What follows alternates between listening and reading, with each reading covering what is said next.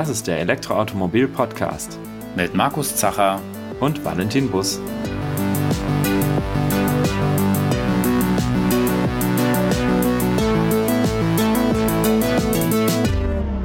Diese Episode wird unterstützt von eBay. Ja, heute haben wir mal wieder einen kleinen E-Mobilitäts-Wissenssnack für euch.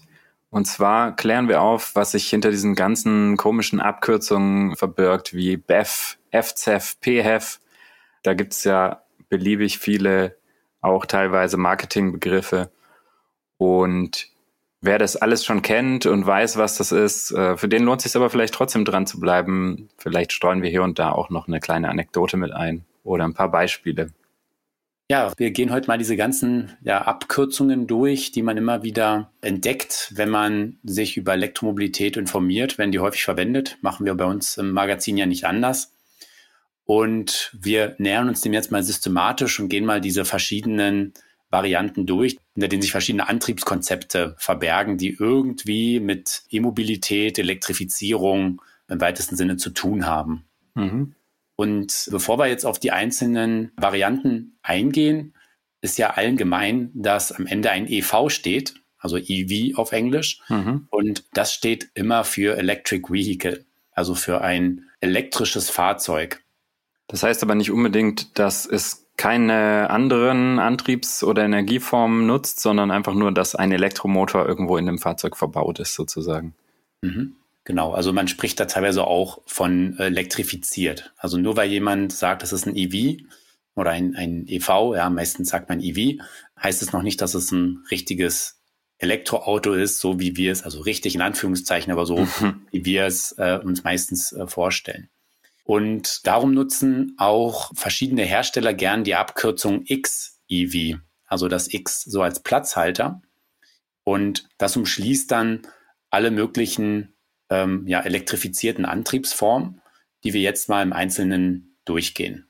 Okay, dann starten wir mal mit dem, was wir als richtiges Elektroauto bezeichnen würden, nämlich das Battery Electric Vehicle.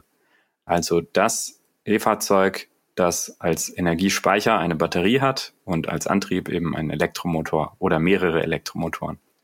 Aber darüber eben auch nicht mehr hinaus. Also hier äh, gibt es keinen Verbrennungsmotor, der irgendwo dann noch was macht, sondern es ist wirklich ein, ja, wie wir sagen würden, ein 100% Elektroauto, Batterie mit Elektromotor. Und die Batterie ist natürlich dann hier auch der Hauptenergiespeicher im Normalfall. Deswegen heißt es ja auch Battery Electric Vehicle.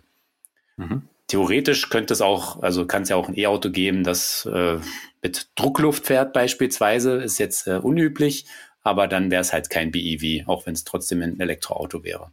Ja, oder Kondensatoren wären ja die andere große Kategorie der Energiespeicher neben Batterien, aber die haben sich nicht durchgesetzt, weil die Energiedichte noch viel schlechter ist als bei den Batterien. Das heißt, die Menge an Energie, die ich speichern kann und damit letztendlich auch die Reichweite des Fahrzeugs sieht dann noch viel schlechter aus als bei Batterien.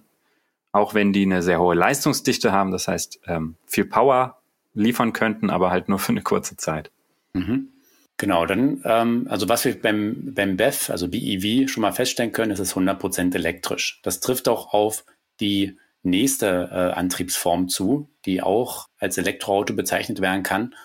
Und zwar das Brennstoffzellenfahrzeug, was dann gerne als FCEV abgekürzt wird, was für Fuel Cell Electric Vehicle steht.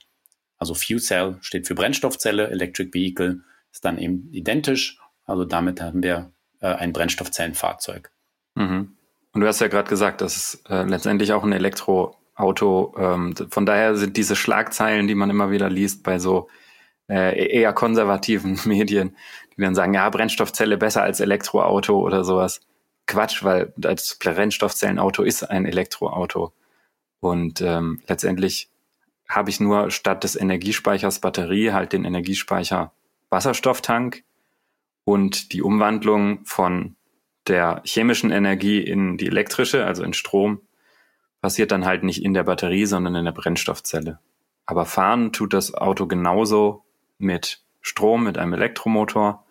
Und es hat eigentlich auch alle Komponenten, die ein batterieelektrisches Fahrzeug hat. Das heißt, es hat auch eine Batterie, denn die Brennstoffzelle ist ja von der Art, wie sie die Energie zur Verfügung stellt, nicht so dynamisch wie eine Batterie. Das heißt, das Fahrzeug braucht eigentlich immer noch zusätzlich eine Batterie als Puffer, um, wenn Lastspitzen auftreten, wenn ich jetzt gerade schnell beschleunigen will, mehr Energie an den Elektromotor zu liefern, als die Brennstoffzelle das alleine könnte.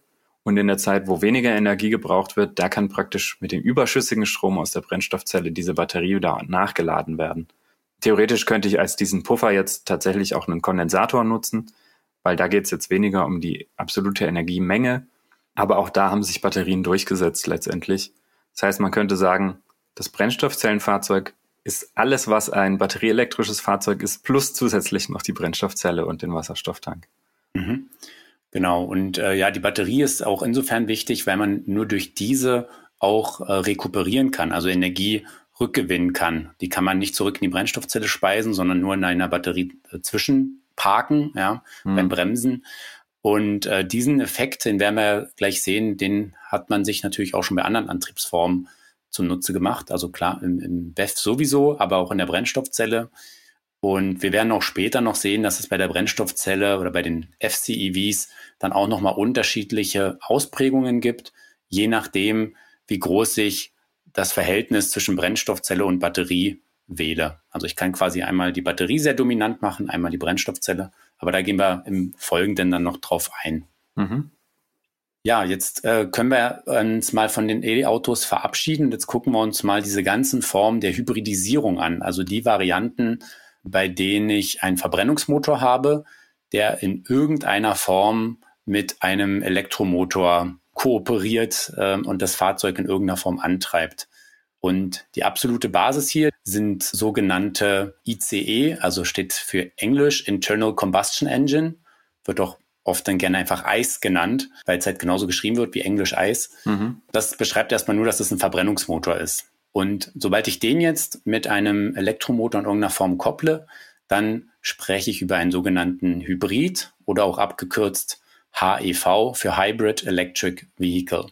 Mhm. Und da gibt es dann auch wieder verschiedene Abstufungen, je nachdem, wie viel der elektrische Antrieb da zum, zum gesamten Vortrieb beitragen kann. Also im kleinsten Fall beim Mildhybrid, da fährt das Auto immer noch überwiegend mit dem Verbrennungsmotor und der Elektroantrieb ist wirklich nur ja so ein kleiner Hilfsantrieb, um zum Beispiel beim Rangieren, beim Einparken oder dergleichen ein paar wenige Meter das Fahrzeug noch antreiben zu können, ohne dass der Verbrennungsmotor läuft. Aber sobald man praktisch richtig losfährt, ähm, macht das dann komplett der Verbrennungsmotor.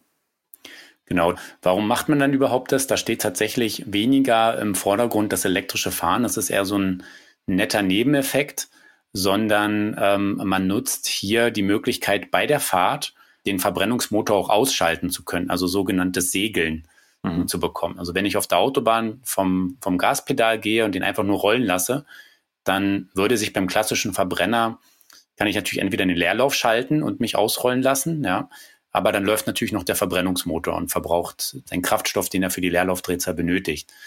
Äh, wenn ich einen Gang einlege, dann verbraucht er zwar keinen Kraftstoff, aber er bremst relativ stark ab. Wenn ich das beides nicht haben will, dann kann ich eben diese Minimalhybridisierung nutzen, bei der ich den Verbrennungsmotor in der Fahrt abschalten kann. Und dann, sobald ich wieder Gas gebe, wird er wieder zugeschaltet. Mhm. Und ja, dafür benötigt man noch eine etwas, ja, eine etwas stärkere Batterie. Das sind dann häufig bei diesen Mildhybriden 48 Volt Batterien. Warum genau 48 Volt? Das ist so ein bisschen der Kompromiss aus günstig, aber trotzdem kraftvoll genug. Eine 12 Volt Batterie ist meist nicht besonders leistungsfähig, um so elektrische Teilfunktionen wie dieses elektrische Rangieren beispielsweise hinzubekommen. Wenn ich aber eine Hochvolt Batterie verwenden würde, die dann eher so bei ja, typischerweise liegen die bei 300, 400 Volt, können auch ein bisschen weniger haben. Dann wird es halt gleich relativ teuer. Und 48 Volt äh, in diesen Mildhybriden ist daher auch eine Lösung, wie ich so ein bisschen Hybridfunktion ins Auto bekomme, ohne ein besonderes teures ähm, Hochvolt-Bordnetz entwickeln zu müssen. Also es ist so ein ja quasi Hybrid in günstig, wenn man so möchte. Ja, also nochmal im Prinzip, je höher die Spannung, umso besser kann ich letztendlich höhere Leistung liefern. Wer sich zu dem Thema Zusammenhänge zwischen Spannung, Leistung und so weiter nochmal schlau machen will, dem sei die Folge 48 des Podcasts empfohlen, wo wir diese ganzen Begriffe der Elektrizität ausführlicher erklären. Und 48 Volt ist sozusagen das Maximum, was man noch machen kann, ohne zusätzliche Sicherheitsvorkehrungen treffen zu müssen. Denn man hat sich letztendlich darauf geeinigt, äh, im, im Fahrzeugbereich zumindest, dass alles ab 60 Volt aufwärts praktisch als Hochvolt zählt und damit besondere Sicherheitsvorkehrungen benötigt. Das heißt, mit diesen 48 Volt kann man sich diese zusätzlichen Sicherheitsvorkehrungen sparen.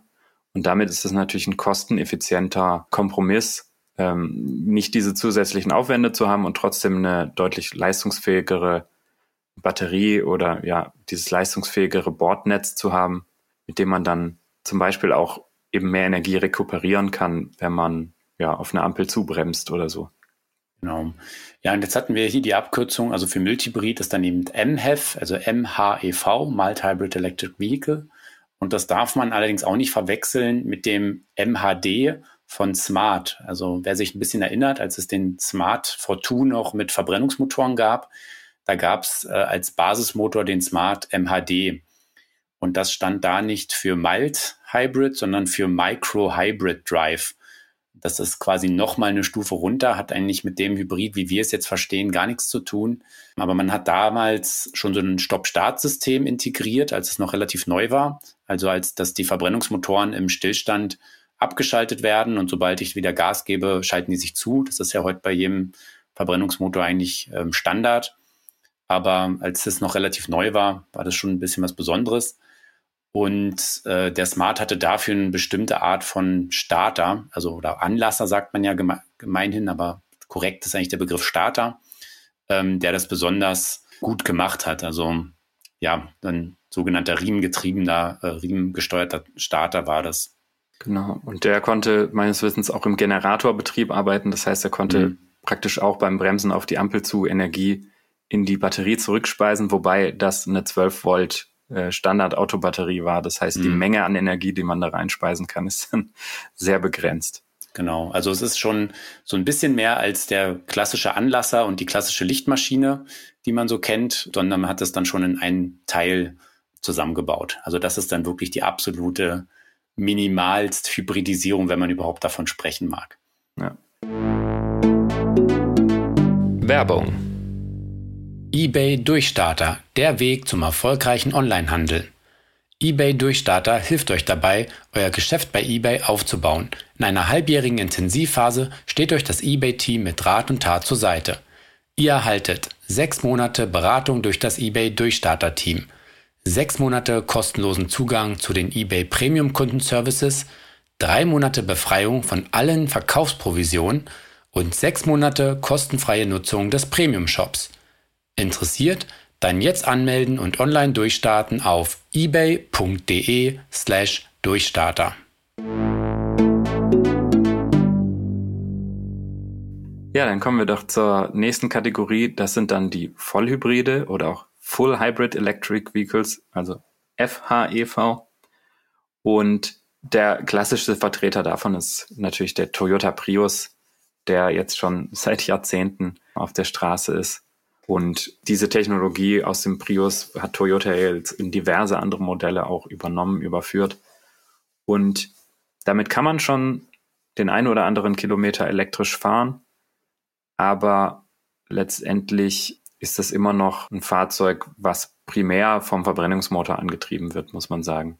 Also der Elektromotor ist da immer noch nur unterstützend. Die Batterien sind ziemlich klein, vielleicht so ein bis zwei Kilowattstunden.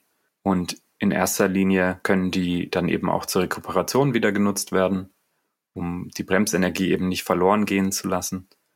Oder was auch möglich ist, ist, dass der Verbrennungsmotor, ähm, wenn er eigentlich in einem nicht so effizienten Bereich gerade läuft, dass man den etwas stärker laufen lässt, äh, mit mehr Last und damit die Batterie auflädt, damit er dann an der Stelle in einem effizienteren Bereich läuft. Und wenn die Batterie dann voll ist, dann kann man die Energie eben wieder für den Antrieb nutzen. Genau, aber im Prinzip ansonsten ist es wie beim Mildhybrid nur alles ein bisschen, bisschen besser. Ja, ein bisschen mhm. mehr Power, der schaltet sich nicht sofort der Verbrennungsmotor zu, wenn man ein bisschen mehr beschleunigt, aber die Grundfunktionen so im Großen und Ganzen sind vergleichbar. Da gibt es auch noch so schon sehr unterschiedliche Ausprägungen. Also der Toyota-Hybridantrieb hat auch schon eine sehr spezielle Art und Weise, wie er aufgebaut ist. Dass er zum Beispiel ohne ein klassisches Getriebe so auskommt, hm. sondern die Getriebesetzung über zwei E-Motoren dann auch schon äh, hinbekommt. Also es ist eine sehr besondere Art, der, der aufgebaut ist, um ihn sehr oder möglichst effizient zu machen. Dann gibt es auch so Sonderformen heute von Nissan oder auch von Honda, die sogenannte serielle Hybride sind oder teilseriell. Das heißt, hier fährt man im Prinzip schon immer auch mit einem Elektromotor. Also beim Honda e-HEV ist das so, dass da, das ist im Prinzip auch ein Vollhybrid, der aber immer elektrisch angetrieben wird. Mhm. Aber weil natürlich die Batterie ist da auch nur sehr klein und wenn die alle ist, braucht sie irgendwo Energie. Das heißt, die wird immer geliefert vom Verbrennungsmotor. Also wenn ich beschleunigen will und brauche da viel Leistung, dann muss auch erstmal der Verbrennungsmotor hochgedreht werden. Der gibt dann seine Energie an einen Generator ab und der Generator erzeugt damit einen Strom und der Strom wiederum, den gebe ich dann an den Antriebsmotor, also den Antriebselektromotor und der treibt dann das Fahrzeug an. Der Vorteil ist aber, ich fahre immer quasi mit einem Elektromotor und habe dadurch auch keine Schaltdrucke oder ähnliches. Also ich kann mir so das klassische Getriebe dann sparen. Das sind ähm, so die Sonderformen. Bei Nissan nennt sich das E-Power, funktioniert ähnlich. Ja, was alle so ein bisschen auch gemein haben, da muss man auch mal aufpassen, es wird im Marketing gern verwendet, ist, dass sie gern als selbstladender Hybrid bezeichnet werden, mhm. weil die Verbrennungsmotoren die Batterien aufladen, ähm, beziehungsweise über Rekuperation, was ja alle E-Fahrzeuge auch können, Elektroautos. Und das ist so ein bisschen ein Marketing-Trick, weil Selbstladen klingt so ein bisschen nach Perpetuum mobile. Die Energie, die ich halt brauche, um die Batterien zu laden, die entnehme ich dem Verbrennungsmotor und damit dem Kraftstoff. Das muss man halt ganz klar so sagen. Ja. Trotzdem, und es ist ja auch auffällig, ähm, dass das äh, jetzt Toyota, Nissan, Honda primär äh, japanische Hersteller sind. Ich war kürzlich in Japan und wenn man sich da umguckt, ähm, die Ladeinfrastruktur in Japan würde ich sagen, ist heute auf einem Stand, wie sie in Deutschland vielleicht 2018 oder 2016 war. Und da versteht man vielleicht auch so ein bisschen, warum sie damit werben, dass man praktisch das Auto nicht einstecken muss, weil es gibt halt wenig Möglichkeiten und das ist in Japan genau das Hemmnis, was wir ja vor einigen Jahren auch noch hatten, dass man, wenn man jetzt keine Lademöglichkeit zu Hause hatte, und man muss sagen, gerade in den Ballungsgebieten ähm, haben die Leute definitiv keine Lademöglichkeit äh, am, am Wohnort. Dann ist man eben aufgeschmissen und dann ist das ein Verkaufsargument natürlich, wenn ich sage, ich kann hier elektrisch fahren mit einem Elektroantrieb, habe die Vorteile, Laufruhe und so weiter, ohne dass ich jemals eine Ladesäule besuchen muss. Mhm. Für unseren Markt würde ich sagen, ist der Zug für diese Fahrzeuge abgefahren. Also unsere Ladeinfrastruktur ist inzwischen gut genug. Mhm. Aber man darf trotzdem, also das ist nicht nur alles Spaß, es hat ja tatsächlich auch äh, einen Verbrauchsvorteil gezeigt, vor allem im städtischen Betrieb. Also je mehr äh, Stop and Go man vorkommt und so die Bereiche, wo der Verbrennungsmotor besonders ineffizient ist, und das ist gerade in dieser Teillast in der Stadt mit dauernden Losfahren, Bremsen, da bringt der Hybrid relativ viel, weil sich da der E-Motor und der Verbrennungsmotor ganz gut ergänzen. Mhm. Je mehr ich Richtung Autobahn komme, wo der Verbrennungsmotor die ganze Zeit eigentlich mit relativ gutem Wirkungsgrad arbeiten könnte und der E-Motor eigentlich fast nichts zu tun hat, da bringt das ganze System dann relativ wenig bis gar nichts oder sogar einen Verbrauchsnachteil. Ja. Gut, aber machen wir da mal einen Haken dran an die Hybridfahrzeuge, die ja eigentlich immer auf den Verbrennungsmotor angewiesen sind. Das ändert sich ein bisschen, wenn wir uns jetzt den PHEV anschauen, also den Plug-in Hybrid Electric Vehicle. Das hat ähm, der eine oder andere bestimmt auch schon gehört. Und das sind letztendlich Hybridfahrzeuge, die noch über eine Lademöglichkeit verfügen. Also bei denen ich die Batterie nicht nur durch Rekuperation oder die Lastpunktanhebung ähm, laden kann, sondern durch Strom aus dem Stromnetz. Ähnlich wie bei einem batterieelektrischen Fahrzeug auch. Mhm. Und mit denen hat der PF auch relativ viel gemein, weil man kann auch sagen, dass der eigentlich auch alle Komponenten, die das BEF benötigt, hat der PF auch, plus alles, was man halt für den Verbrennungsmotor braucht. Hm. Damit ähnelt der PHEV in gewisser Weise dem, dem Brennstoffzellenfahrzeug, nur dass ich halt praktisch Brennstoffzelle und Wasserstofftank durch Verbrennungsmotor und Benzintank äh, dann wieder ersetze. Ansonsten sind die sich relativ ähnlich von der ich sag mal, Komplexität und Menge an, an Dingen, die man da ins Auto reinbauen muss, ähm, bis das Gesamtsystem läuft. Das heißt, in gewisser Weise natürlich auch irgendwie ein Overkill technisch, weil man zwei komplette Antriebsstränge mit rumfährt. Oder ja, zwei Energiespeicher und zwei Wandler. Aber dafür kann man natürlich die Batterie deutlich kleiner und günstiger machen als bei einem BEV, was lange Zeit jetzt gerade bei den hohen Batteriepreisen vor ein paar Jahren natürlich einen großen Vorteil bedeutet hat. Ich würde sagen, hier dieser Vorteil wird halt von Jahr zu Jahr geringer. Gleichzeitig muss man sagen, sind die Batterien auch immer größer geworden in den PHFs, weil man halt auch gemerkt hat, wenn man dann mit nur 10, 20 Kilometer elektrisch fahren kann, bringt das Ganze auch wenig. Und dementsprechend werden die ja, Batterien in den Plug-in-Hybriden auch immer größer, die Reichweiten größer, inzwischen teilweise über 100 Kilometer, so dass man dann eben wirklich sagen kann, im, im Alltag meine tägliche Pendelstrecke und zum Einkaufen und sonst wo kann ich eigentlich voll elektrisch fahren. Und der Verbrennungsmotor ist mehr oder weniger so fürs Gewissen, äh, um das zu beruhigen. Ich könnte jederzeit, wenn mir der Strom ausgeht und ich keine Ladesäule finde, dann eben elekt äh, verbrennungsmotorisch fahren. Oder wenn ich zu Tante Erna äh, fahren will, die 600 Kilometer entfernt ist, dann brauche ich keinen Ladestopp und so.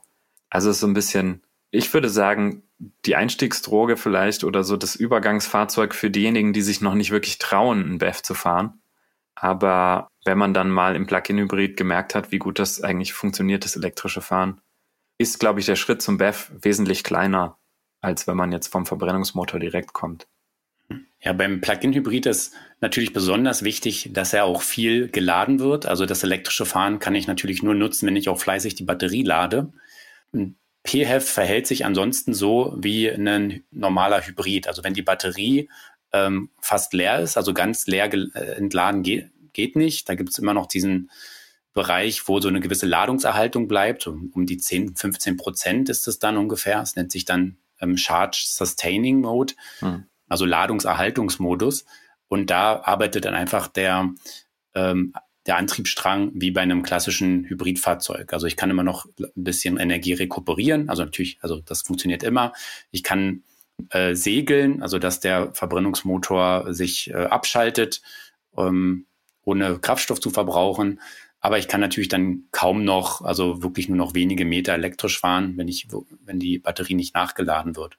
Und ähm, ja, jeder kennt diese Anekdoten von den Hybrid- äh, oder Plug-in-Hybrid-Fahrzeugen, die nach zwei Jahren aus dem Leasing zurückgehen und das Ladekabel ist noch hinten im Kofferraum äh, verpackt drinne. Die sind eigentlich die ganze Zeit, wenn man so will, ein Hybrid gefahren, also einen Vollhybrid, hm. einen FHEV, wenn man nicht so möchte haben aber das ganze Gewicht von einer großen Batterie mitgeschleppt und ähm, auch den Bordlader, den ich dafür benötige.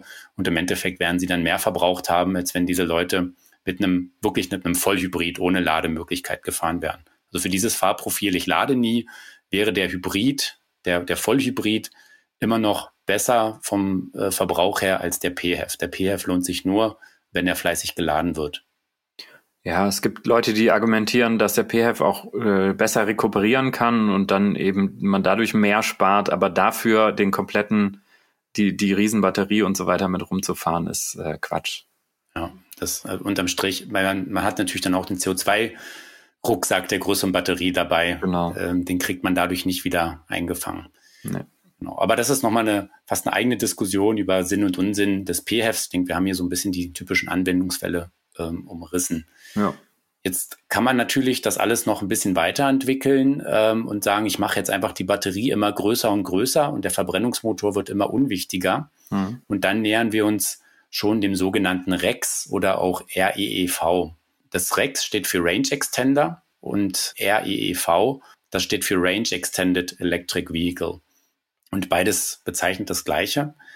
Das sind eigentlich batterieelektrische Fahrzeuge, die also elektrisch äh, Elektromotor haben und über den auch immer angetrieben werden, bei denen aber noch ein Verbrennungsmotor installiert ist, um zur Not, wenn die Batterie alle ist, als Generator einzuspringen und Strom zu erzeugen. Also an den Verbrennungsmotor ist nochmal ein zweiter, also ist ein Elektrogenerator ähm, angeschlossen. Ähm, der Verbrennungsmotor treibt diesen Generator an, der Generator erzeugt Strom, den speise ich dann entweder in die Batterie ein oder gebe ihn direkt an den Fahrmotor ab, der dann elektrisch ist. Mhm. Und ein sehr bekanntes Beispiel daraus ist der BMW i3.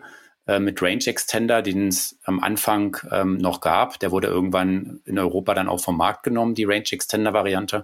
Aber zum Anfang gab es den i3 auch mit dieser Option.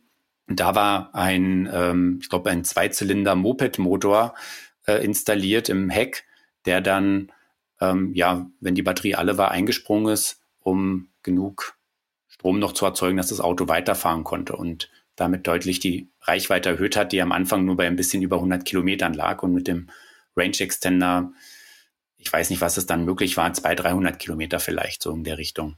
Mhm. Tatsächlich hatte ich damals äh, mit dem Gedanken gespielt, mir so ein i3 mit Range Extender zu, gebraucht zu kaufen, weil ich auch noch nicht so sicher war damals, also vor, vor dem ersten Elektroauto praktisch, ähm, wie das ist mit dem Laden, ob das zukunftstauglich ist. Und dachte, ja, wäre nicht schlecht, diesen Notnagel praktisch dann noch zu haben als Verbrennungsmotor. Aber bei der Recherche hat sich dann ergeben, dass das eigentlich sehr viele Nachteile hat äh, was die Effizienz und den Verbrauch und so weiter angeht.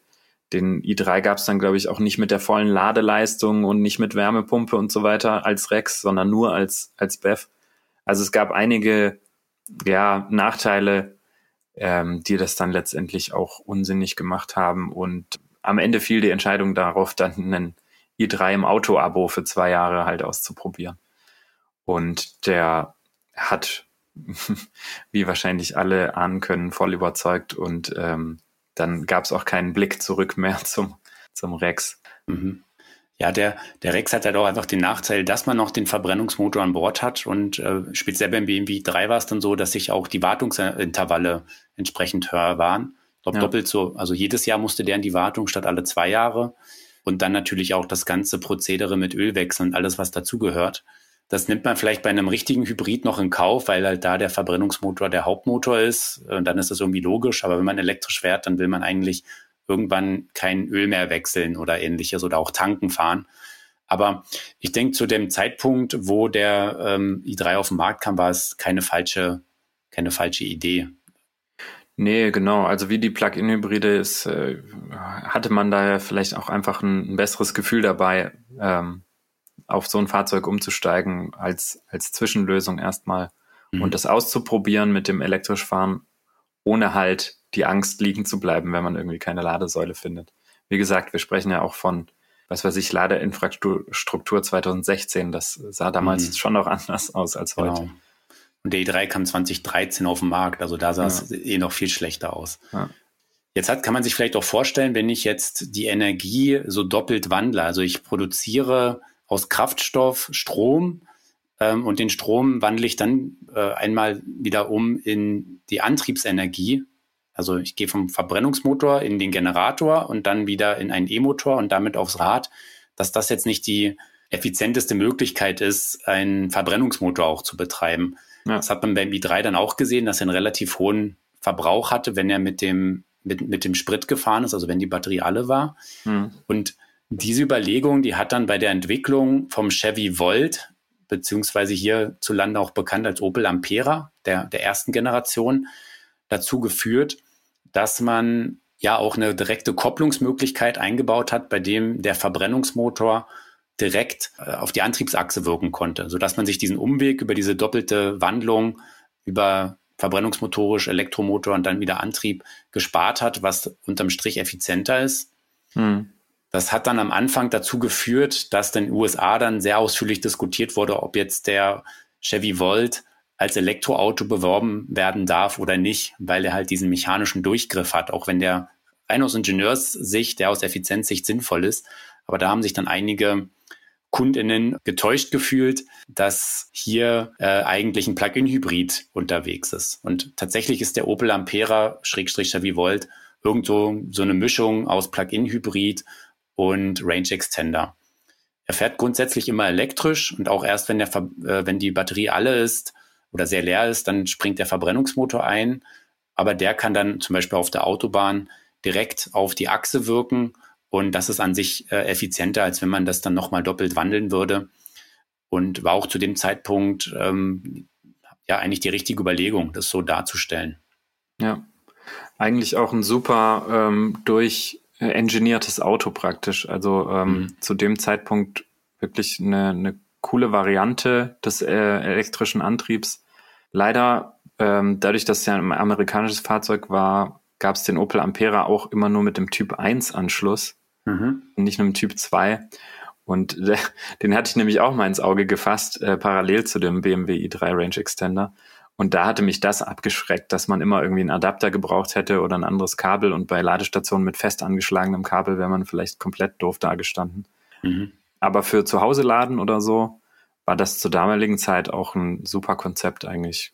Überwiegend elektrisch fahren und wenn es halt irgendwie klemmt und man keine Ladesäule findet, kann man immer noch dann mit dem Benzin davon, davon trotten. Genau. Ja, ähm, und dann hatten wir vorhin bei der Brennstoffzelle ja auch schon erwähnt, dass wir hier eigentlich ähm, so eine Mischung haben zwischen ja, dem Brennstoffzellensystem mit Wasserstofftank und der Brennstoffzelle an sich und dem Elektroantrieb, der, zu dem auch immer eine Batterie gehört. Und hier kann man jetzt auch ein bisschen spielen, äh, wie viel Batterieanteil mache ich. Also verbaue ich eine große Batterie oder verbaue ich eher einen größeren Wasserstofftank und eine stärkere Brennstoffzelle und setze eher das Brennstoffzellen geführte Fahren, so will ich es mal nennen, in den Vordergrund und die Batterie ist wirklich nur der kleine Pufferspeicher für, ähm, für zwischendurch. Mhm. Und da kann man auch so grundsätzlich drei Varianten unterscheiden. Das Typische, was man eigentlich dann im Kopf hat, wenn man an ein Brennstoffzellenfahrzeug denkt, ist eigentlich der Full Power FCEF, also Full Power äh, Brennstoffzellenfahrzeug ähm, bei dem die, das Brennstoffzellensystem dominierend ist und so viel Leistung abliefert, dass das Fahrzeug eigentlich äh, ja die fast immer komplett aus der Brennstoffzelle angetrieben wird und die Batterie wirklich relativ klein ausfällt und nur so ein bisschen puffert. Mhm. Man könnte auch sagen, das wäre der der Hybrid, also der HEF unter den FCEF wäre dieser Full Power Ansatz.